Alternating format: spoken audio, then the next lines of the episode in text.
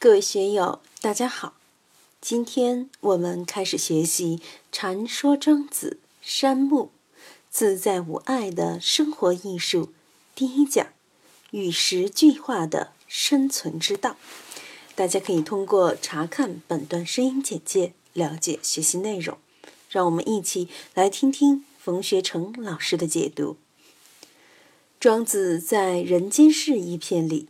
通过将石之奇，南波子其游乎商之丘，宋有今世者三篇故事，讲到了无所可用之木能安享天年的道理。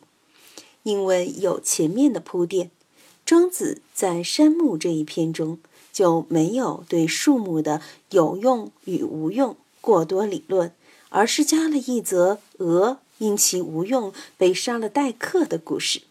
提出了处乎才与不才之间的论点。我们在社会上生存发展，到底应该无用还是应该有用，或是处于才与不才之间？这是对一个人智慧的考验，也是对人价值观的检验。庄子的《山木篇》是很有趣的。有人说，庄子在这篇里表现的是滑头哲学。是因为他们无法理解“才与不才之间”这句话。我们在社会中生存，当自己无能的时候，就希望自己有能；看到别人吃香的、喝辣的、住洋房、开大车，觉得很气派；真正到了自己有权有势时，又会觉得很劳累。前几天，书院朱长老带了一批深圳的朋友来听课。他们都是身居高位的人，却觉得高处不胜寒，反而想像老百姓一样生活，甚至觉得到山里住更舒服，落得个清闲无为。但是如果真正清闲无为了，几年没得饭吃，没有朋友，又会觉得心里空荡荡的，不舒服。这个围城现象古已有之。我们怎么才能处在有为与无为的节点上呢？庄子在这一篇里通过几则寓言故事说明了这个问题。庄子行于山中，见大木，枝叶甚茂，伐木者止其旁而不取也。问其故，曰：无所可用。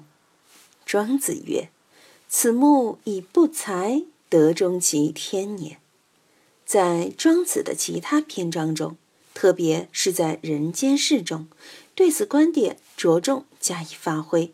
这类故事很多，我们平日里也经常会看到。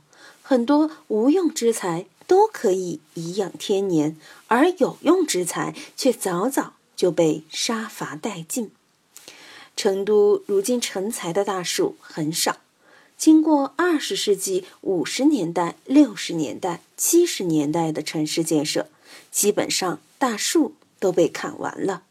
十一届三中全会以后，号召给四川盆地内的丘陵低山地区戴上绿帽子，于是盆地内开始绿化。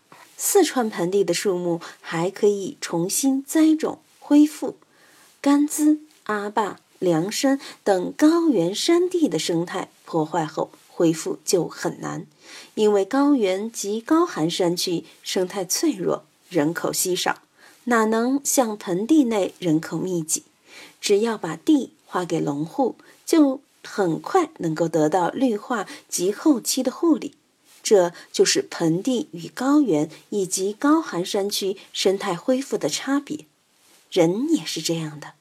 我们经常看到一些英年早逝的人，比如像最近去世的林妹妹，还有几位亿万富翁，都是中年就去世的。总之，有用往往会给自己带来麻烦，无用却反而能颐养天年，这是自然法则给人类的价值选择开的莫大玩笑。庄子很潇洒。带着他的学生去亲近自然，到大山沟里去旅游，在山里看到一位伐木者在伐木，已经砍了不少的树，却没有那种很大的树。他们在树林里看到了一棵参天大树，枝叶繁茂，却没有被砍伐。庄子很奇怪，就问工匠：“这树这么大，枝叶这么整齐，为什么不砍它呢？”伐木的工匠说：“无所可用。这树虽大，却没有可用之处。”庄子由此发出了评论：“此木以不材，得终其天年。”我们看社会上那些长寿的人，不管是新疆的，还是广西的，还有西亚的、日本的、欧洲的，那些活了一百多岁的人，有几个是了不起的呢？都是没有名文的老百姓，而且大多数是山里的老百姓。都江堰深山里有个沟，叫做长寿沟，一般的人都可以活到九十多岁。一百多岁的也有不少，为什么他们能活这么长呢？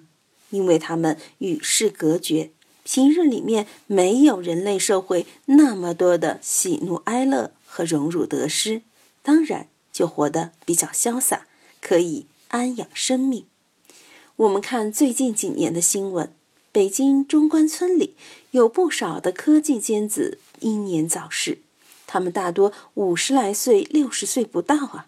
为了国家高科技的研发，为了早出成果，不知道保养身体，结果被累病累死了。上面是说以不才得终其天年，下面又说：夫子出于山，舍于故人之家，故人喜，命庶子杀燕而烹之。庶子请曰：“其一能敏。”其一不能敏，请息杀。主人曰：“杀不能明者。”庄子下了山，到一个老朋友家做客。老朋友看到庄子来了，很欢喜，就让儿子杀鹅来招待他。儿子问：“我们杀哪一只呢？”一只鹅能叫，一只鹅不能叫。以前山里的人未必要养狗，因为狗的嘴巴有点刁。还要分人的粮食吃，家里如果少了粮食，狗就养不好。但是鹅就不一样了。庄子生活在中国的南方，我们南方人都知道，鹅还有一个好处，就是可以避蛇。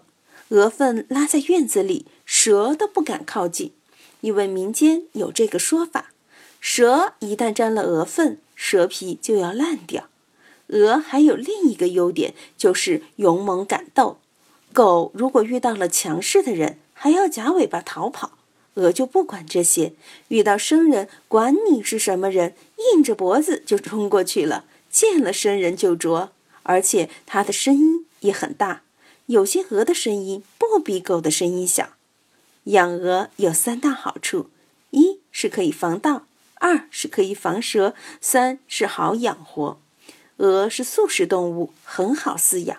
吃点草就可以长得很壮，山里到处是草，一粒粮食都不费，就可以把鹅养肥。所以主人对儿子说：“就杀不能叫的、不能报警的那只。”庄子的弟子看到这里，就在心里打了个问号。好了，今天就读到这里，欢迎大家在评论中分享所思所得。我是万万，我在成都龙江书院为您读书。